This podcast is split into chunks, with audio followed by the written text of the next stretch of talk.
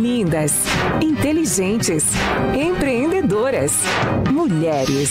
No ar, elas. Com Mônica Gunning. Olá, pessoal. Bem-vindos a mais um Elas na Pan com Mônica Gunning. Eu sou Mônica, maquiadora e empresária na cidade há 30 anos, fazendo 30 anos de profissão. Eu tenho aqui comigo nossa bancada fixa, Bárbara Gunning, nossa jornalista. Olá, Barbarella. Oi, tudo bem? Sempre um prazer estar aqui conversando com mulheres incríveis e hoje não vai ser diferente. Então, gente, e antes de apresentar a nossa convidada de hoje, nós vamos conversar um pouquinho de mulher para mulher, Marisa. De repente, mãe. E agora? Dormir nunca mais?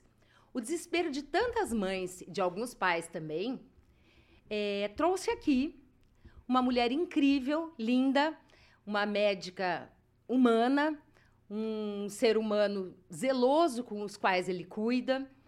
É uma mulher realmente incrível. Com vocês, Cris Herrera. Oi, Cris, muito bem-vinda. Ai, já fiquei emocionada. que delícia. Obrigado pelo convite. Prazer conhecer a Bárbara, querida. Tenho certeza que vai ser um bate-papo muito rico, que a gente possa hoje interagir com essas mães, mulheres, assim como nós, né? Que precisam também dormir, descansar, namorar, trabalhar e que de alguma forma hoje eu possa somar para deixar essa maternidade mais leve, mais real, né? Eu não tenho dúvida disso, de que isso vai acontecer, Cris. Então nós vamos falar um pouquinho de você, né? Cris é médica pela Faculdade de Medicina de Catanduva, tem residência em pediatria pela UEM, é especialista também pela Sociedade Brasileira de Pediatria, tem capacitação em medicina do sono pelo Instituto do Sono de São Paulo, né, Cris? Isso. Também capacitação em amamentação pelo Instituto Amni de Isso. São Paulo. Idealizadora do curso Bom Soninho e sócia proprietária da Dual Clinic em Maringá. Desde 2013, isso, né, Cris? Isso mesmo. O ano que vem eu já faço 20 anos de formada de, na área de medicina, né? Meu É, Deus. isso É a minha idade quase. Dos 25. quais 17 anos aqui na cidade de Maringá. Então vamos lá, vamos à nossa pergunta padrão que iniciamos sempre o programa com ela. Toda trajetória profissional pressupõe uma trajetória pessoal que a antecede. Como foi a sua, Cris? Me fala onde você nasceu, como foi a escolha da profissão e tudo mais. Bom, então eu sou a Cristina, filha da Cida e do Inoércio, que nasceu em Cruzeiro do Oeste, Paraná, uma cidadezinha pequena. E com seis anos eu já me mudei para Umuarama. E lá eu vivi até a época que eu saí para estudar. É, a minha mãe conta que aos quatro anos de idade, um dia ela chegou e eu estava fazendo uma microcirurgia numa manchinha que eu tinha no meu braço, com uma faquinha da- da- que eu peguei. E ela disse assim: O que, que você está fazendo, Cristina? E aí disse que eu olhei para ela e falei: Calma, mãe, eu sou médica. E desde então eu não me lembro de ter dito qualquer outra coisa diferente da medicina. Então eu digo que a, a medicina nasceu na minha vida aos quatro anos de idade. Eu sempre quis, sempre gostei muito de estudar, sempre gostei muito da ciência, sempre me interessei muito. E, e a pediatria, ela nasceu, eu estava contando para a Bárbara, junto com o Matheus, porque eu fui mãe no final da adolescência, né, aos 18 anos. E então essa maternidade precoce, não planejada, fez com que abrisse um olhar dentro do meu coração para as mães, para as crianças. Então eu estava entrando na faculdade e eu senti que com certeza o meu caminho seria a área da pediatria. Nossa, que maravilha! E é assim, né, gente? Filho é sonho. Mas às vezes o sonho pode virar um pesadelo que a gente tem ao não dormir, né? Não é? verdade. Conta um pouco para nós, Cris, fisiológica e psicologicamente, qual a importância na- da- do sono na vida do ser humano? Para o bebê e para os pais também, para todo mundo, na Pra todo realidade. mundo. Eu vou começar lá atrás falando para vocês que até a descoberta da energia elétrica, as pessoas dormiam a hora que escurecia e elas acordavam a hora que o sol nascia. Ninguém tinha doença do sono, transtorno de sono, insônia ou problema de sono. Porém, veio com a energia elétrica uma grande mudança desse padrão de sono. E as pessoas começaram a ficar acordadas até mais tarde e dormir um tempo menor do que o corpo realmente acredita. Na década de 70, tinha até um slogan de venda de um colchão, né, que dizia uh, que você vai passar um terço da sua vida é, sobre um colchão. E isso foi muito criticado, porque na época pensava-se que dormir era perda de tempo. Como uhum. se você uhum. tivesse, é, para eu ser muito produtivo, eu preciso dormir pouco, né? Mas fisiologicamente falando, é, isso não é verdadeiro. E na década de 80, nós começamos a ter os primeiros transtornos de sono que foram documentados, aonde foi começado a falar sobre medicina do sono, que até então não era falado. Então, os adultos começaram na década de 80 e de 90 a terem problemas com o sono, porque ficava na televisão até mais tarde, porque tem a, a, a luz que faz com que você consiga trabalhar até mais tarde. Mas até então, Mônica, as crianças elas seguiam uma regra muito clara. Elas não ficavam na sala com a família até as 11 da noite assistindo televisão, né? Eu lembro que tocava o Tananã do Jornal Nacional e a mãe dizia: "Pode dormir que agora não tem nada para sua idade". E assim as coisas viviam naquela época, né? As, os problemas de distúrbios de sono infantil começaram a ficar maiores, uh, principalmente com a chegada da internet, né? com a chegada dos computadores, dos tablets, dos celulares, e talvez de uma inversão aí com relação a, ao pensamento de que horas meu filho deve dormir, à medida que essas mães começaram a trabalhar fora, chegar em casa muito tarde, então elas achavam que era natural deixar essa criança com elas acordada até as 11 horas na frente da TV. Sim. E aí os distúrbios de sono vieram. Então, se a gente for pensar na história da medicina do sono, a gente hoje tem problemas de sono muito claro do adulto, mas a gente também tem doenças de sono da criança. Certo. Talvez uma coisa à parte seria o primeiro ano de vida, que daí não tem muito a ver com distúrbio de sono. Aí tem a ver com aquela privação mesmo de sono, que é aquela criança que ainda não sabe dormir a noite toda, né? Que tem hábitos, às vezes, de para dormir precisa do corpo da mãe, é, precisa de um colo, precisa de um chacoalhar, precisa de um ninar, precisa de um peito, de uma mamadeira, e que acaba que as coisas uh, ficam uh, mais pesadas. Mas a privação de sono no adulto, ela gera irritabilidade e sonolência. No outro dia a gente fica bocejando, a gente tem mais dificuldade de se concentrar, nossa memória não fica tão, tão legal e a longo prazo pode desencadear, por exemplo, uma depressão, né? Geralmente o, o insônia, né, a pessoa que tem insônia ou dificuldades com o sono, ele tem muito mais propensão uh, para chegar num processo uh, de depressão. Você criança... sabe? O desculpa. Não, imagina. Cris, eu me lembro de um filme, eu não me eu acho que foi Clube da Luta, se não me engano, ah. em que havia uma pessoa que era insônia e ela dizia isso, o ator era insônia e ele dizia, o insônia é aquele que nunca está 100% dormindo e nunca está 100% acordado muito verdadeiro. Não, né? não me lembro assim para te referir, mas eu acredito muito nisso. Já tem estudos, até se a gente for se aprofundar um pouquinho, falando do aumento da taxa de AVC em pessoas que têm insônia, Sim. aumento da taxa de infarto nas pessoas que têm insônia. Posso falar uma coisa? Eu tive um AVC isquêmico, né? Transitório, um AIT. Dois, né? É, é, foram dois sequenciais, né, seguidos, com 46 anos, e eu sempre fui insone. Eu nunca dormi na vida integralmente. Bom, no primeiro ano de vida das meninas, gêmeas, não tenho nem o que falar, uhum. né? Mas fora isso, sempre dormi aquém da necessidade, da minha necessidade. E, e não havia uma causa, assim, específica para o meu AIT. Uhum. Assim, eu não sou trombofílica, tem alguns, algumas questões pontuais, familiares tal, mas nada assim que justificasse eu ter tido hum. naquela ocasião, daquela Nossa, forma. Nossa, você nunca, nunca Isso sempre que você falou insônia. faz todo sentido. É. Né? É. Sempre teve insônia. Pois é, a vida toda. E, e, fisiologicamente falando, o nosso corpo adulto precisa de 7 a 9 horas de sono. Ah, né? isso é um fato. É, então, isso é um fato. Não existe aquilo do pequeno do, eh, dormidor, médio, grande dormidor existe, e que as, mas que o pequeno dormidor ele já tem essas consequências. Ele pode até ser classificado como um pequeno dormidor. Ele pode dormir por seis horas e no outro dia se sentir é, bem, disposto, certo. mas tem um preço para o corpo dele. Entendi. Entende? Então ele pode ser um pequeno dormidor. O longo dormidor também. Não é vantajoso para nós dormirmos 12 horas por dia. Não é Sim. é saudável nem para nossa mente, nem para o nosso corpo. Isso também traz consequências, por mais que essa pessoa durma 12 horas e se sinta bem nesse formato. Ou seja, já existe um parâmetro e a gente deve tentar mais ou menos mais se enquadrar menos. ele, porque é da natureza humana. Isso. E como que surgiu a ideia do curso Bom Soninho? E no que, que ele consiste, Cris? Conta para nós.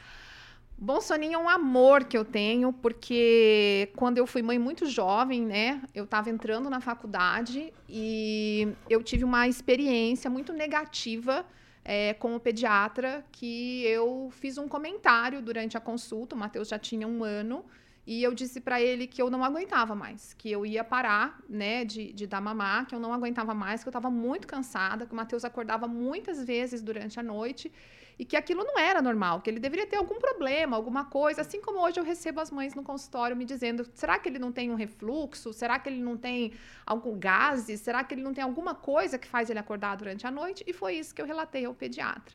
E ele virou de forma bastante ríspida para mim e disse assim: quem pariu que embale. Meu Deus. Ah, que lindo, né? Notoriamente ele não foi mãe, né? Não. é, obviamente Não. ele não foi mãe, e assim, né? Não é. tem um dado que 55,5 milhões de brasileiros não têm o pai na certidão de nascimento, no registro. Meu Deus, é Exato. muito grande o índice. Sim, é gigantesco, é absurdo. Então, assim, pra ele é muito fácil, né? Exato. Falar enquanto a mãe tá lá cuidando, né? Ela que pariu, ela que vale. E você É, não tinha um não auxílio, né, Cris? Você, além de Não, fazer não. o curso, você não, ainda. eu fazia faculdade de medicina e era eu e ele, né, lá no interior de São Paulo. E, e eu estava realmente muito exausta, muito cansada. E dois sentimentos surgiu em mim naquele momento. Num primeiro momento, eu fiquei envergonhada. Eu pensei assim, meu Deus, como eu sou preguiçosa. Como eu não sou uma boa mãe. Por que, que eu estou reclamando? Um- E aí ele complementou, ele disse, seu filho é forte. Ai, peraí, gente, deixa eu só uma coisa. Eu falei 55 milhões, é 5,5, tá? 5,5 milhões, não 55. 55 é muita Ah, tá, coisa. Tá É corrigido. 5,5 milhões. Continua sendo muito, né? Continua sendo muito. É verdade. Pelo amor de Deus. É verdade. E, e aí, então, né, eu, eu fui para casa com aquele sentimento de eu não sou uma boa mãe, eu sou preguiçosa, eu, eu tô deixando de cuidar do meu filho, e eu fui embora culpada. O que é muito comum para nós mães, né, que a gente se sente culpada em muitos momentos frente à maternidade. Não, mãe culpada é, de- é pleonasmo. É, É, é. impressionante. Nasce uma Toda mãe, mãe nasce uma culpa, né? Nasce uma culpa, não tenha dúvida. Tem. E aí? E aí, na sequência, me veio um outro sentimento. Eu disse: não, não, eu não sou uma mãe preguiçosa. Eu sou uma boa mãe, eu faço tudo o que precisa ser feito, ele é forte e saudável, mas deve existir um outro caminho. E esse sentimento ficou guardado. Eu parei de dar mamar durante a madrugada, porque dentro das minhas convicções, porém sem usar talvez as técnicas corretas, né? Foi a custa de choro, foi a custa de sofrimento, mas eu dei um basta, para mim chega naquele momento, acabou. Porém, isso, foi com quanto tempo de vida? Ah, Quanto ele tempo, tinha um ano. Ah, não, ano. amamentou É, bastante. É, bastante. Aí tá. Daí passou um tempo, quando na faculdade eu entrei na, na pediatria, eu já tinha um olhar mais empático para aquelas mães, porque eu também era mãe de uma criança pequena. Então, talvez aquilo que elas me relatassem, para mim era mais fácil do que para os meus colegas. Eu era a única mãe da turma, né? Os outros colegas falam, ah, essas mães reclamam. E aí vinham muito aqueles comentários assim, ah, o chato da pediatria são as mães. Ah, É, então, assim, surgia e eu dizia, não é bem assim. E aí o meu olhar foi amadurecendo. E aí, depois, num outro contexto, eu fui fazer um congresso já formada, eh, que falou sobre, pela primeira vez, eu ouvi falar sobre medicina do sono infantil.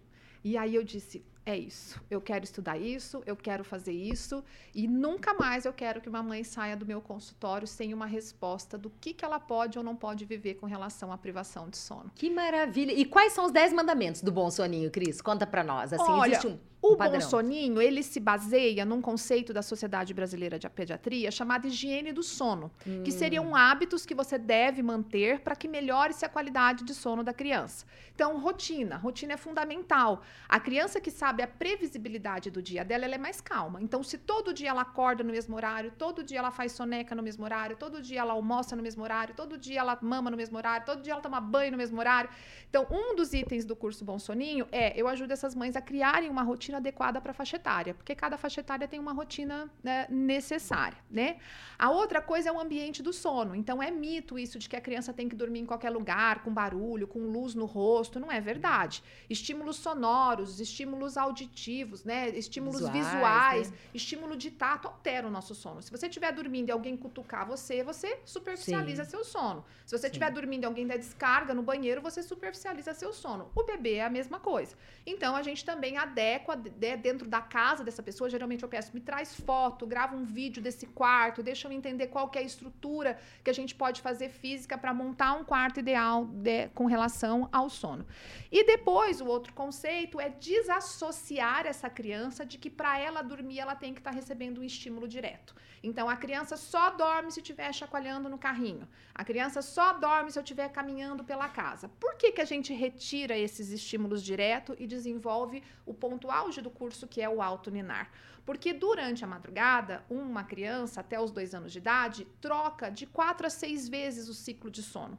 Se cada vez que ela for trocar o ciclo de sono, que ela superficializar o sono, ela só sabe entrar no sono profundo sob estímulo, o que, que ela vai pedir para você? Esse estímulo, certo. Então, digamos que essa criança só sabe dormir, entendi recentemente, com o secador de cabelo ligado. Não é uma, não é uma coisa atípica de eu escutar. Descobriram que tem um barulho do secador de cabelo que ajuda a criança a dormir. Então, quatro a seis vezes à noite, quando essa criança superficializar o sono para ir para o próximo ciclo, a mãe tem que ir lá e ligar o secador de cabelo para a criança Deus. voltar a dormir. Então, isso é fato, isso é científico. Então, o curso Bom Soninho, ele é tipo white noise, né? isso, exato. Ele é todo em cima ah, de ciência, né? E é por isso que eu fui me pós-graduar em medicina do sono, para que eu pudesse trazer essa qualidade, né, de, de ciência com embasamento mesmo, associada a um olhar personalizado, porque o curso Tá Bom Soninho é certo. feito com a família. Não, Ele não é feito num Ah. auditório para todo mundo, ele é feito com a família. Então você compra o curso Bom Soninho e você vai ficar comigo durante 14 dias vivendo o processo de educação. Mas online você vai até a casa da pessoa ou ela Não, vai até ela- você? Ou ela vem até a clínica consultório? e quando são cidades de fora ou fora do Brasil, aí eu faço por telemedicina, aí eu faço online. Entendi. O pai e a mãe, né? Lógico. O pai, a mãe, a babá, a avó, geralmente vem bastante gente participar. Entendi. Todos os Quem puder. cuidadores. Por exemplo, no seu caso, que são gêmeas, né? Agora, recentemente eu atendi Nossa, trigêmeos, ia- né? ia A gente fez o processo de sono de, de trigêmeos. Então, assim, vem todo mundo. Todo mundo que faz parte dessa, dessa rede de apoio, digamos assim, vem para que possa ser treinado e alinhar os cuidadores, né? Isso é bem E não haver tanta importante. controvérsia também, porque dentro de uma mesma família é, há muitas dissonâncias, né, em relação a achismos, a experiência de um somada do outro. Do- né? Nossa, e a nossa, a- na nossa família, a gente sempre foi de dormir tarde. Até hoje eu sou de dormir tarde. Nossa, nós somos notívagos, a- To- os ganes, todos. né? E aí era uma luta menos. fazer a gente dormir quando era criança. Não sei quando era bebê. se- Nossa senhora. Como que era? Mas quando era criança, a gente queria, eu e a minha irmã, a gente aprendeu o alfabeto em Libras. Pra gente, ah, até hoje eu lembro um pouco. Porque a gente se comunicava à noite, fingia que tava dormindo e tava fazendo, conversando por Libra. Vocês acreditam? Em Libra. Não, Cris, não tem explicação. Não tem explicação. Mas umas crianças meio doidas, né? Seis anos aprendendo Libras pra se Mas comunicar. talvez existe uma coisa chamada cronotipo biológico, né? Que são os matutinos, que são os intermediários e os vespertinos. Os Certo. vespertinos são, na verdade, os noturnos, né? Certo. Que são pessoas que têm o ciclo circadiano. O ciclo circadiano, para as pessoas entenderem, é o nosso ciclo sono e acordado. Sono e acordado. Então, isso gira ao longo de 24 horas. Tem pessoas que têm um avanço do ciclo, ou seja, elas realmente sentem sono mais tarde e elas realmente têm uma necessidade de acordar um pouquinho mais tarde. Uma fase da nossa vida que a gente tem um avanço de fase é na adolescência. Todo adolescente sente sono mais tarde e acordar às Sim. 6 horas da manhã para ir para a escola é um parto. Né? Tanto que nos Estados Unidos, a Academia Americana de Pediatria conquistou que o início da aula para adolescentes aconteça às 9 da manhã. Nossa, que É interessante. interessante. Então é a Sim, sociedade se adaptando. ao- Isso, exato. E acho que acaba às duas é. da tarde, por aí, é. Ô, Cris, me fala uma coisa. O colocar limite no filho começa por aí? A partir de, e a partir de quando? Começa. Assim, há limites que os pais devem impor? Tipo, ele não deve dormir na cama com os pais, ou no quarto com os pais, ou... O limite, ele está muito associado, ao meu ver, Mônica, ao que essa família busca. Então, eu sempre digo assim, no maternar não existe certo nem errado. Existe aquilo que você busca. Então, se você gostaria que o seu filho dormisse a noite toda, sim, a cama compartilhada não é o melhor, o melhor caminho. Não, doutora, eu não me incomodo. Eu gosto de ter eles na minha cama compartilhada, eu gosto de ter a criança ali do meu lado, gosto de dormir sem blusa, sem sutiã, porque gosto que ele mame quantas vezes ele quiser no meio da noite, e eu sou feliz assim. Então, E a vida conjugal, Cris, como fica daí nesse pois é. segundo plano, nesse momento, pelo menos, né? Mas É. aí talvez, talvez existe um acordo entre esse casal. É, profundo às vezes o que eu vou te dizer, Mônica, mas às vezes o trabalho para o pai está mais em foco e a maternidade para a mãe está mais em foco. Então ele não se incomoda de durante um ou dois anos perder a esposa, porque talvez ele vai usar esse tempo para se aprofundar no trabalho. E- e- depois é possível esse resgate? Você acha que a, a, a coisa volta ao status quo ante?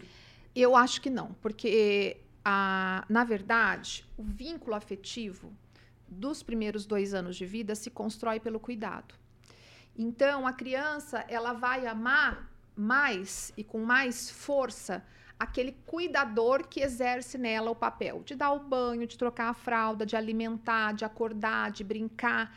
Esse vínculo é construído. Eu vejo muitos pais no meu consultório, o curso Bolsoninho vai até os 5 anos de idade. Eu vejo Ah. muito pai com 4 anos de idade que ele fala assim: ah, doutora, mas eu chamo ele para ir chutar bola comigo no quintal, mas ele prefere a mãe. Ué, deve ser porque você não estava presente naquela época, né? Exato, não foi construído. Um laço ali, E né? aí, vínculo. talvez, no mundo imaginário, esse pai achou que ele ia conseguir se conectar com essa criança aos quatro anos para jogar futebol. Só que o, o, o, o- conectar dessa paternidade, a gente chama isso de paternidade ativa, e está muito em moda, e a gente tem mu- mudado muito esse perfil. Ele começa lá atrás. É porque ele não tem que ajudar a mãe, afinal ele fez essa Não. criança junto, né? Não, e só Isso. Pensar, e um só imaginar sozinho. que existe o conceito da paternidade ativa, porque a mãe não tem, não tem essa opção. Não tem plano B, Tipo, né? não existe, nunca vai existir um conceito maternidade ativa, porque ela já é ativa. Exato. Ela é tão ativa que ela é exaustiva, que é exatamente isso que a gente tá falando. Isso. Tem uma escritora que chama Virginia Woolf, que é, ela é Quem britânica, tem lá medo do... de Virginia Woolf? É, da Maisie Woolf. E ela fala sobre o anjo da casa, né? Que é a mulher que tem que cuidar de tudo em casa, ela serve todos, menos a ela mesma. então, por exemplo, É um o, o agrada todo mundo. O cara, ele tá preocupado com, com a profissão dele, mas você não pode estar preocupado com a sua. Exato. Ele pode estar focado no crescimento profissional dele, mas você tem que estar focado na família. Exato. Em todos, no bem de todos, não no seu. É o pelo menos E o que a aí- sociedade espera, né? É o que a sociedade espera. E daí também. E você tem que fazer tudo isso de salto alto, maquiada, produzida, sem mudar seu formato de corpo. Porque tudo isso vai que seu marido te larga por alguma da, da rua. Ainda por cima. E daí perguntam como que é exaustivo, né? Como não é. Como não é? Ah, eu Como vou não ser? entrar nesse capítulo e eu acho que é muito importante a gente tocar nesse assunto, sabe? Até falando um pouco de uma vivência pessoal aqui, né? Então, vocês sabem, a Bárbara é gêmea da Maria Eugênia, né? A Maria Eugênia já esteve aqui na bancada também. E, e eu, assim como a Cris, sou profissional liberal. Então, o que, que eu pensei? Eu voltei a trabalhar, elas tinham 20 dias. Porque o que, que eu pensei? É até a próxima sobrancelha ou a próxima festa. Senão, eu serei preterida, esquecida, elas vão se encontrar em outro lugar. E quem aceita esse argumento? Tá com um filho recém-nascido, então ela não vai poder me maquiar. Então eu vou maquiar com outra, mas quando ela voltar, eu maquio com ela. Não é assim que acontece, Não né? é, não é. Infelizmente não, Às vezes a pessoa se adapta em outro lugar, né? E, e- e com outro profissional, e assim eu vi a necessidade de voltar. Sobretudo porque nós tínhamos também uma casa noturna paralelamente. Então, meu marido às vezes trabalhava pelas madrugadas. Mas assim que aconteceu? Depois esse negócio, esse empreendimento deu errado. E ele ficou, passou um bom tempo em casa. E eu tive que ir para a lida, né? Porque daí o papel se inverteu um pouco. Né? O papel convencionalmente imposto, socialmente imposto, se inverteu. Então eu fui um pouco mais arrimo de família e ele ficou mais em casa. E elas tinham um vínculo absurdo com o pai. É um pouco sobre isso que você falou. Muito embora eu tenha gestado, é demais. Aham. embora eu tenha gestado duas, Aham. parido, amamentado duas até onde eu consegui, tinha leite, até a médica falou pra mim, pelo amor de Deus, você tá exaurida, você tá no seu limite. E realmente eu comecei a, passar, a partir de um tempo a bater a cabeça na parede, porque eu tinha que virar à noite, muitas vezes sem dormir, é bater sem querer, né? Assim, Ah, trombar. tá, pelo amor de Deus. Não, trombar. E você falou isso, eu fiquei Que é amortecimento em várias cansaço. áreas do corpo de cansaço, exatamente, por des- desnorteada, né? Assim, e eu não podia tremer a mão de dia, porque o delineador não podia tremer, a cliente não podia perceber que eu tava várias noites sem dormir, Nossa. né? Então a gente. E ainda eu ouvia daí, ai, o Beto é pai, né? Pai e mãe. Eu falava, não, ele não é pai, porque as meninas têm uma mãe. Isso. E essa mãe trabalha de 10 a 12 horas por dia em pé e chega à noite e ainda cuida delas também. Não, você sempre foi muito presente. Mas aí acaba é, caindo por essa. Não é uma síndrome, porque não é. Tipo assim, é uma síndrome, né? A síndrome de Mulher Maravilha, que inclusive minha mãe tem também. Mas não é por isso, é porque naquele momento era uma necessidade. Exato. Mas muitas vezes é, acaba sobrecaindo caindo na mãe, porque também tem essa pressão do ela tem que fazer tudo. Isso. Entende? Ela tem que ser responsável por cuidar do bebê, tudo, e ela ainda tem que trazer também comida pra casa. Então acaba virando. É impossível, gente. Eu não consigo imaginar, tipo, uma mãe numa situação dessa que não tenha burnout. É, é É verdade. impossível. O corpo, uma hora, ele arrega. Ele fala, não aguento mais. Se você não parar, eu vou parar.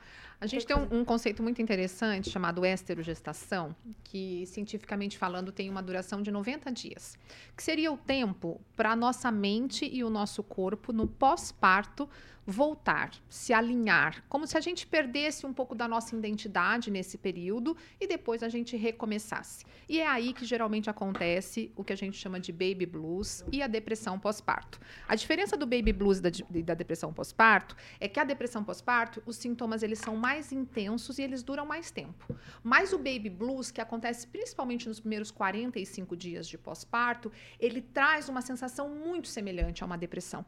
Então pensa bem, né? A Mônica falou que com 20 dias ela voltou a trabalhar. Ela estava no pico do baby blues, né? Vivendo exatamente oscilação de emoções extremas, né? Aquele conflito que o nosso corpo sente pela retirada, né, da placenta, o meu útero voltando ao tamanho normal, eu, eu passando a produzir prolactina para produzir leite materno, que é um hormônio que a gente praticamente não produz nada ao longo da vida, que não naquela época. Então, uma mudança hormonal, uma mudança corporal, uma privação de sono, porque a gente cria muitas expectativas. Eu gosto muito de um psicanalista e pediatra que já não é mais vivo, que é o Winnicott, e ele fala muito do Tem o conceito... Instagram dele, Cris? Não, ele não é mais Ele vivo. faleceu. Ah, sim, Ah, eu digo, é mas não tem ninguém que tenha É, perpetuado. mas se você. Não, não tem. Mas se você um é, procurar o Winnicott, ele tem vários, vários livros escritos. Ele tem um que eu gosto bastan- bastante, que chama O Mundo da Criança. E ele fala sobre maternidade real e não maternidade idealizada. E você sabe o que, que é legal? Esse cara começou a falar disso há muito tempo atrás. Que loucura, né? né? Que, que visionário, né? Que E visionário. um homem, né? Isso também E ele envolve, dizia assim: né? ele dizia assim: ser boa é o suficiente. Não precisa ser perfeita, não É. é. ser boa é o suficiente para o teu filho, porque a melhor mãe para o teu filho é você e pronto, acabou, né? Então É. a gente tem que abrir esse olhar e eu falo às vezes para a família que vai junto com essa mulher no pós-parto, ela já chega na primeira consulta, ela já está chorando, ela vai na segunda consulta, ela está chorando, ela está sinalizando que ela não está bem e muitas vezes o familiar ali ao redor só pitacando, só falando, só acontecendo, né? Ontem eu fui passar uma visita com uma mãe que estava com uma dificuldade de amamentação, né? E- eu falei para ela que eu, que eu dou uma aulinha de amamentação e eu sempre brinco com as alunas dizendo assim: sabe qual a diferença da cachorrinha ou da vaquinha que amamenta para nós, mulheres? É que elas não têm sogra. É claro que a culpa não é só da sogra, mas o que eu Elas quero são te menos dizer julgadas, né? é, do que elas nós. são menos julgadas, elas não têm esses contextos que a gente tem, que são É. muito fortes. Então, Muito. falar né, sobre burnout, falar sobre baby blues, falar sobre depressão pós-parto, sem que apontem um dedo para essa mulher dizendo assim: nossa, mas ela é fraca, né? Não queria ter filho, Nossa, agora é. aguenta. Não é? Ou como eu Como disseram escutei lá, você. né? Quem pariu que embale, né? É. É, na hora de virar o olhinho foi Embalar legal, agora aquela, não né? quer cuidar, né? Meu Aquela- Deus. é, As embalar e coisas jogar na tua cara, né? É umas coisas for. grosseiras e muito descontextualizadas. A mulher que pede ajuda porque está passando por um baby blues exacerbado, ela não é fraca, ela simplesmente está precisando de auxílio médico. Não, ele é forte de pedir ajuda ainda. De porque pedir auxílio ajuda. médico e auxílio da família, desse marido, ou namorado, ou sei lá, que, ou, ou mulher. sei, ou enfim, namorada, é, não sei, tem tantas a formas companhia, hoje, né, né? O companheiro, ou companheira. né? E, e eu acho que da, da família toda e da sociedade toda de em não julgá-la, né? E não julgá-la. Existe diferença de sono, tipo o recém-nascido, lactente, lactente, Lactente, né? O lactente, lactante é a mãe, né? O lactente, o, o recém-nascido, para são esses três meses que você falou, o Sim, desenvolvimento do ótimo, aparelho digestório. Muito legal. Por que, que o curso Bom Soninho, por exemplo, Mônica, eu só atendo a partir do terceiro mês? Primeiro que eu respeito Ah. a esterogestação, que eu acho que é um momento realmente de muito colo, muito abraço, muito contato. É necessidade da mãe e é necessidade da criança. Certo. E segundo, porque o bebê recém-nascido até o terceiro mês, ele tem uma coisa chamada sono polifásico. O que, que é isso? Nós temos um sono de uma fase só, nós dormimos à noite. A gente até pode dormir durante o dia, mas não é uma necessidade do nosso corpo. O- A criança de um ano, ela tem o sono bifásico. Ela dorme durante a noite, mas ela tem a necessidade de fazer uma sonequinha durante o dia. O recém-nascido, até o terceiro mês de vida, ele tem um sono polifásico. Então, a cada três horas, a vida para ele começa. Então, às vezes, a mãe fala assim: nossa, ele tá trocando o dia pela noite. Não, ele não tá trocando. Para ele, tanto faz se é dia ou é noite. A partir do terceiro mês, entra um ajudante do sono que é o top da galáxia, que é a melatonina. O nosso Ah. cérebro começa a produzir melatonina e ele começa a pulsar essa melatonina à noite. Tomo muito. E aí a coisa funciona muito bem. Então, você pegar um bebê recém-nascido de 20 dias de vida e querer criar uma rotina rígida num ciclo de 24 horas, não tem como, porque o ciclo dele é a cada 3, 4 horas. Ah, entendi. Entendeu? A dinâmica dele é totalmente outra. Totalmente. Agora, o lactente, que seria a partir de três meses de idade, aí sim, a gente já pode começar a direcionar uma rotina, hábitos, ambiente, retiradas de associações. Aí a gente consegue fazer um trabalho bem legal. Porque daí entra a questão dos estímulos e tudo, ele Exato. começa a perceber aquilo Exato. tudo, né? E ele já tem potencial de alongar o sono noturno, porque daí ele já tem a melatonina para ajudar a gente. E sobre a questão do relógio biológico, que a gente falou um pouco aqui, né? De pequenos, médios, grandes, ou vespertinos, Aham. matutinos. é, isso tem que ser respeitado ou mudado e adaptado à rotina dos pais e da família? Nossa, é difícil. Eu hein? gosto muito disso. Assim, a criança não tem as características claras do, do cronotipo biológico de sono. Porque, como ela ainda tem uma imaturidade cerebral, a gente consegue ver essas características principalmente a partir da adolescência, que é quando a gente chega no sono maduro, digamos assim. Então, a gente classifica geralmente aí a partir dos 15, 18 anos os cronotipos biológicos. E aí eu acho que você tocou num ponto muito legal agora para falar até para adulto. Tem muita gente que é dormidor curto e vespertino ou dormidor intermediário e vespertino que paga de preguiçoso para a sociedade. Por quê? Porque a sociedade quer a pessoa que trabalha das 8 da manhã às 6 da tarde. Então, se você foge disso, você paga de preguiçoso. Então, o fulano que gosta de começar a trabalhar meio-dia, talvez para o nosso olhar da sociedade, nosso horário comercial, ele não fica bem visto. Ele paga de preguiçoso. Tá, mas e se ele trabalha do meio-dia à meia-noite? Será que então ele não é um vespertino? Será que ele não tem essa característica? Então, não sei se tem certo ou errado. O que a gente sabe é dá para adaptar, dá para você trazer isso para um ritmo melhor, aonde você consegue fazer esse dormidor, por exemplo, vespertino acordar às 8 da manhã, mas não faça um dormidor vespertino acordar às 6 da manhã a vida toda, porque ele vai deprimir, porque é contra o corpo dele, não cabe na vida dele. Nossa, eu sou total essa Eu pessoa. vejo as meninas sempre foram assim, Cris. Realmente, estudar de manhã a gente procurava para que o dia rendesse mais, né? Elas Aham. faziam a muitas gente fazia- atividades, Nossa. Porque a gente sempre trabalhou muito, esteve fora muitas Porque horas. síndrome chegava de Mulher tarde. Maravilha não era só da mãe, era de todas. De De, todas. menina Maravilha também existia em casa. É, e aí o que, que acontece? É, e tanto é que hoje, a Maria Eugênia, o turno dela no salão, ela, ela sai às 10, 10 e meia, chega em casa às 11, 11 Eu e a Maria Eugênia hoje, E a mesmo Maria morando Eugênia também. diferente, mesmo morando em cidades diferentes, porque ela mora em São Paulo e mora aqui, Aham. a nossa rotina é meio parecida. Porque, É, a por exemplo, também produz ela começa a trabalhar, tipo, ela começa a trabalhar no salão mais ou menos uma da tarde e sai às 10. Aham. E ela acorda umas 11, por aí vai arrumar. E é o que eu faço também. Eu acordo, hoje eu trabalho freela, né? Eu só. Aham. Então eu começo a trabalhar. Tipo, eu acordo umas 10, 10 horas, 10 e meia. Começo a trabalhar umas 11, 11 e meia, paro, vou almoçar. Venho pra cá fazer o, o- Aham. a RCC News, das 18 horas. E aí, tipo, Ai, vira e mexe, eu trabalho. À noite, assim, à, Vive à a noite. madrugada, né? Trabalha de madrugada, sim. trabalha. E aí, e para mim funciona, porque eu sou uma pessoa, por exemplo, que eu sou distraída. Então, se tá com muito barulho no dia, tipo barulho de obra, barulho de carro, é insuportável para mim trabalhar com barulho. Aham. Então, e à noite é silencioso, então eu Sim. fico Pra é mim quando mais funciona. rende, né? Sim. E quando eu tento, se eu acordar de manhãzinho e tentar trabalhar de manhã, meu cérebro não rende. Não rende. Sim. É. Eu vou passar a semana. a manhã Você teria que fazer um questionário específico para a gente entender se o seu corpo é um vespertino ou se porque desde pequeno os hábitos foram esses e por isso você hoje se encontra assim. Acostumou, né? Mas Na existe, existe não, um porque Tinha uma questionário. babá, ó, É. chita, que punha horário, a gente que se enquadrasse. É, existem questionários específicos, né? Questionários que você faz numa consulta para o adulto. Eu não atendo adulto, mas Ah, sei não, que claro. existe, né? Porque quando a gente faz a pós-graduação, a gente se- é, faz a graduação para medicina do sono, tanto adulto quanto infantil. Então você pode abordar esse adulto para entender. Se você vê que realmente ele é um vespertino, eu não mexeria. Se você vê que ele não é um vespertino, que ele chegou nesse padrão de sono por um hábito que veio nos últimos anos, dá para tentar mexer. Principalmente se, digamos que você trabalhasse numa multinacional e você tivesse que bater cartão sete e meia da manhã. E aí, como é que você ia viver isso? Ah, não, eu já tive. Por muitos anos da minha vida, eu, sempre, eu batia cartão 8 horas da manhã. É. Mas fazer Aí o quê, tem que né? se Eu- adaptar, mas, é o mas sistema, menos que- do que as que 8 da pagar. noite. Tem que pagar, tem que comer, ué.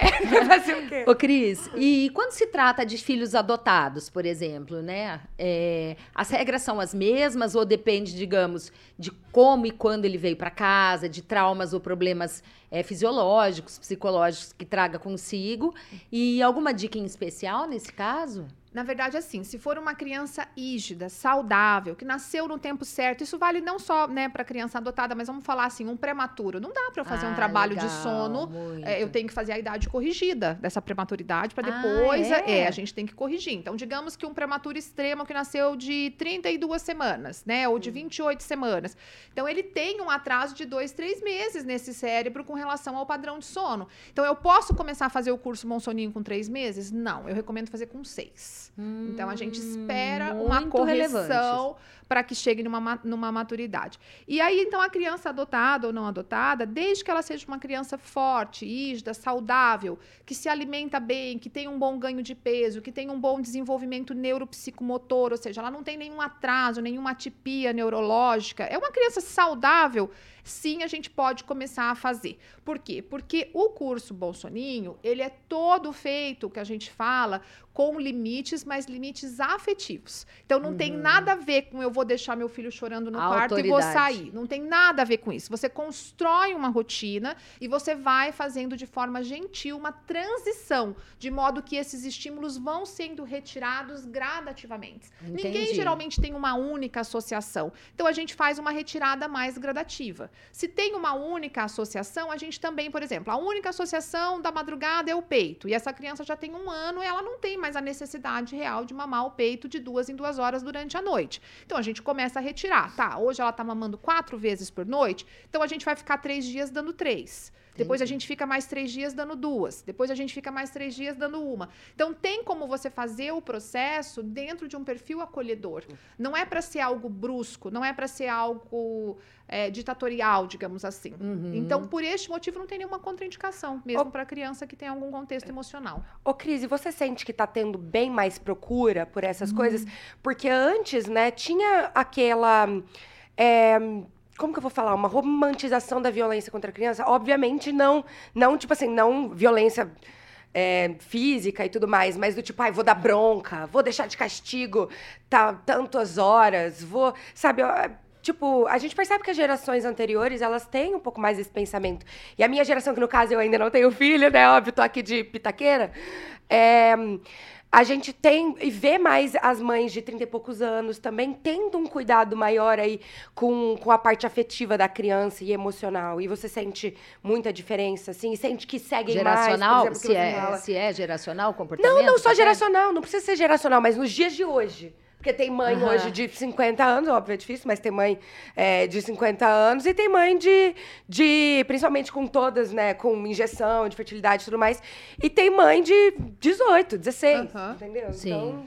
Eu acho que o mundo abriu o olhar para alguns contextos que antes eram fechados, inclusive essa questão educacional e infantil, né? É, o, que, o que a gente talvez possa buscar, como quase tudo na vida, é um meio termo.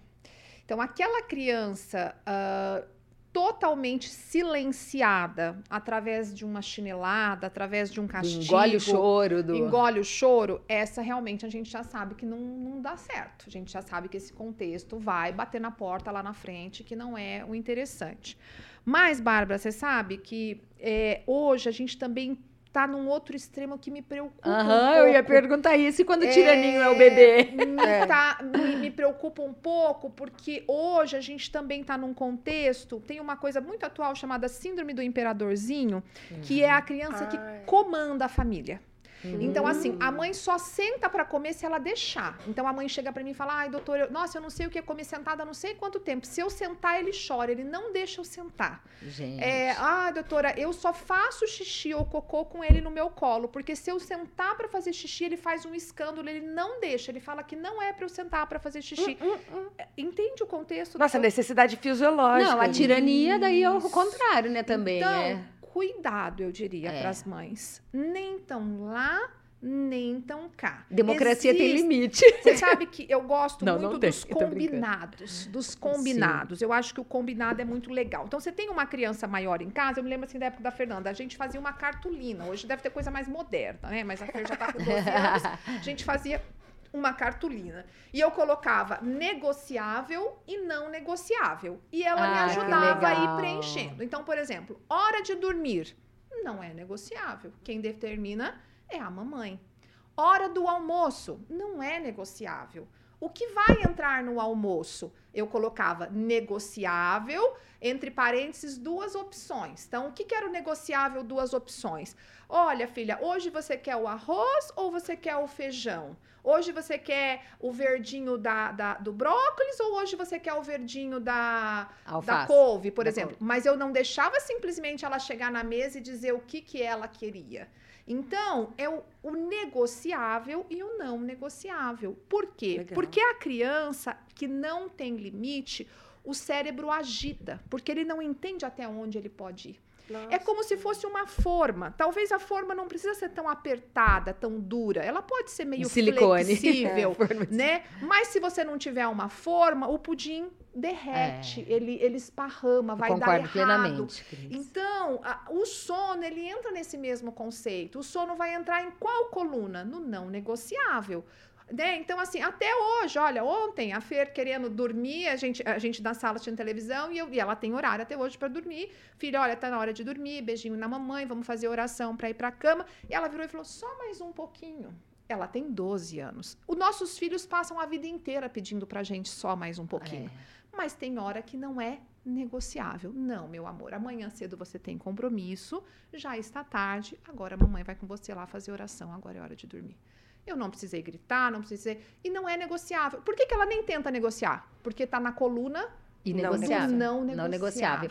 E você sabe, gente, Legal. quando eu tentava fazer isso com as meninas, gente, elas destilavam o rosário inteiro, desfilavam rosário inteiro, elas puxavam uma oração na outra, porque é sabiam que a oração era o último momento da noite. A gente cantava diversas músicas. Tentando alongar o ritual do sono. Exatamente, Cris.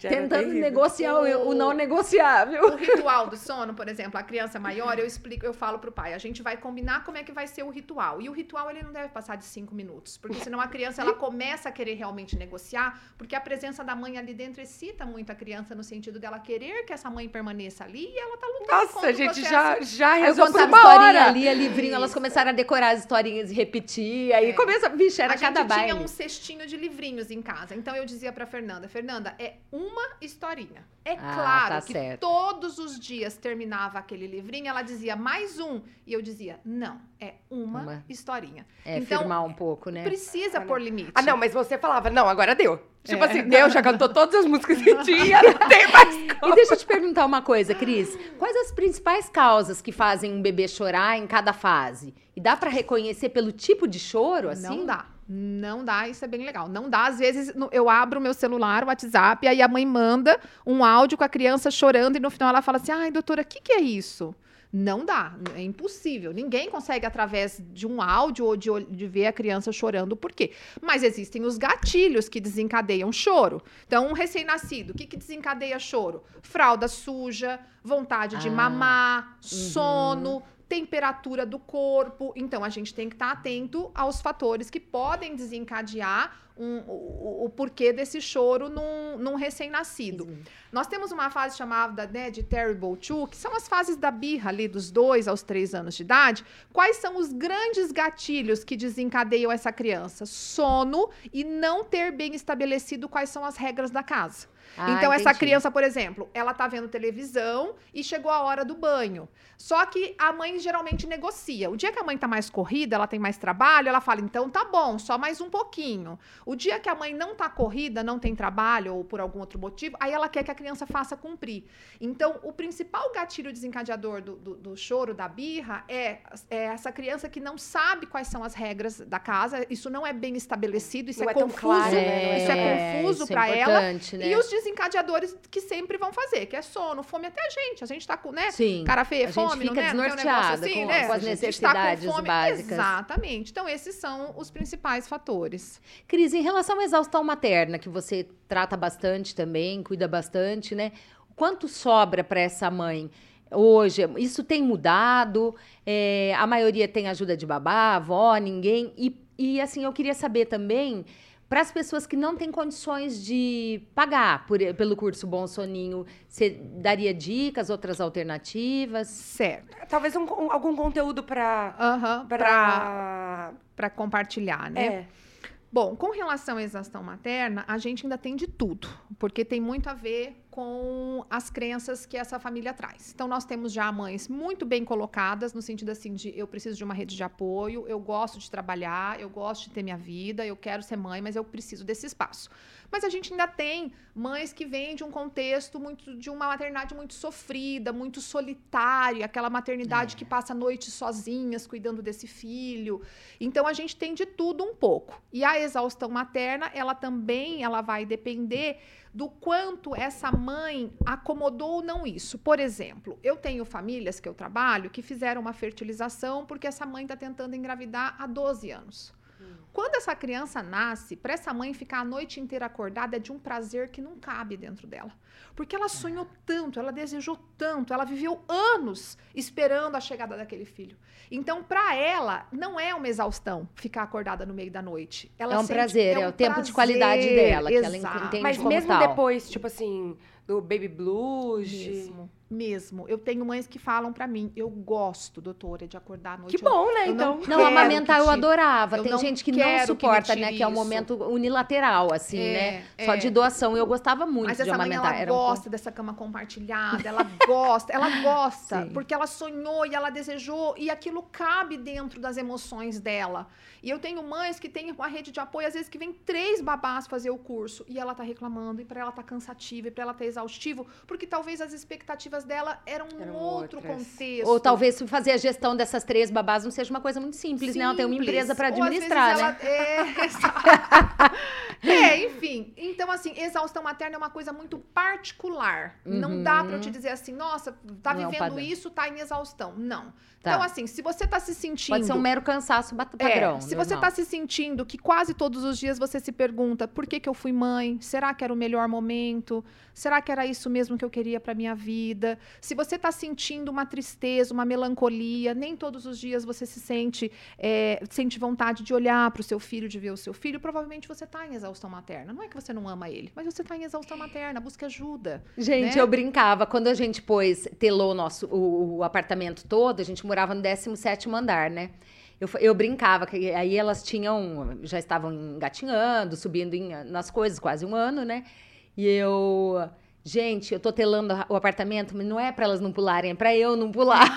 Porque realmente tem hora que você fala, eu tô no meu limite, pegando gripe quando nunca tive. Vou passar um exercício bem rapidinho que talvez ajude essa mãe ah, nesse contexto. Eu quero que Ótimo. você pense agora em cinco coisas, e eu e a Mônica podemos fazer isso também, porque já, Né, eu não vou tá- não vou já tá temos essa, essa percepção. Pense em cinco coisas que você gostava muito de fazer antes de ser mãe. Então, vou dar um exemplo aqui. Eu gostava muito de jogar vôlei, eu gostava muito do trabalho, eu gostava muito da academia, eu gostava muito de jantar com as minhas amigas e eu gostava muito de passear no shopping de sábado à tarde. Então, eram cinco Uhum. coisas que eu gostava muito de fazer. Tô dando um exemplo aqui, tá? É, agora, para você que tá mãe nesse momento e pense se dessas cinco coisas, três você manteve na sua vida. Por que, que eu estou passando esse exercício? Porque isso chama-se identidade. Se você, das cinco coisas que você gostava, hoje você não pratica três, você talvez perdeu essa identidade. E quando a gente perde a nossa identidade, os nossos contextos emocionais geralmente adoecem. Então, é claro que às vezes por um período curto de tempo você precisa abrir mão disso. Mas se você é mãe há seis meses e das cinco coisas que você gosta, você não voltou a fazer nenhuma, cuidado. Quem é você nesse momento? Você é a mãe do Pedro?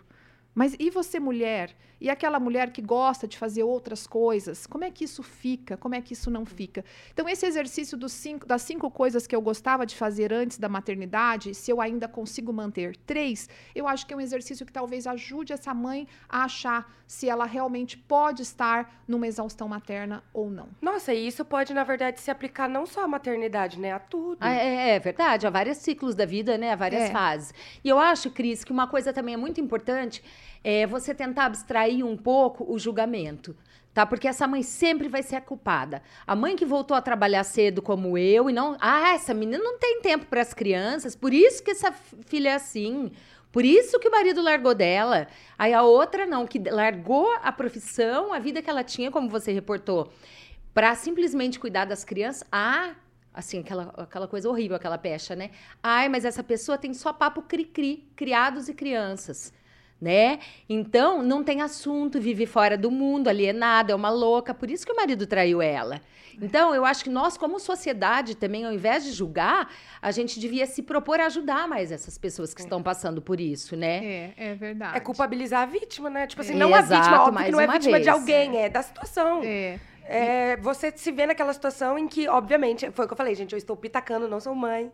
Não, mas É, é, imagino mulher. que você se vê numa situação em que você tem que fazer tudo, tipo assim, e que você é obrigada. Você é é obrigada pela sociedade mesmo a estar fazendo tudo e fazer, gente, ninguém consegue estar em todo lugar ao mesmo tempo. É verdade. Não dá. É isso aí. Cris, olha, a- amei essas dicas interessantíssimas. E assim, queria é, enaltecer um outro ponto da Cris. Que a, Cris é uma precursora na produção de conteúdo, assim, de uma forma muito leve, despretensiosa dentro dessa área, né? Então, queria falar um pouco do seu Instagram também, Cris.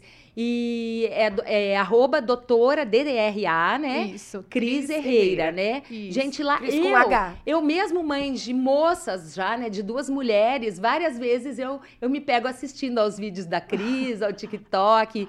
Eu acho que isso ajuda muito, sobretudo essas mães novas, Cris. E ti- É, o- o- o- as redes sociais, ela entrou na minha vida realmente de forma muito despretensiosa, porque eu sinto uma vontade de ajudar essas mães a chegar no maternar mais leve. Eu, eu, eu- parece que eu sinto isso dentro de mim e isso tem a ver com a minha maternidade precoce do Matheus. Então a gente começou de forma realmente muito despretensiosa e foi crescendo. Então convido sim as mães para acompanharem o Instagram.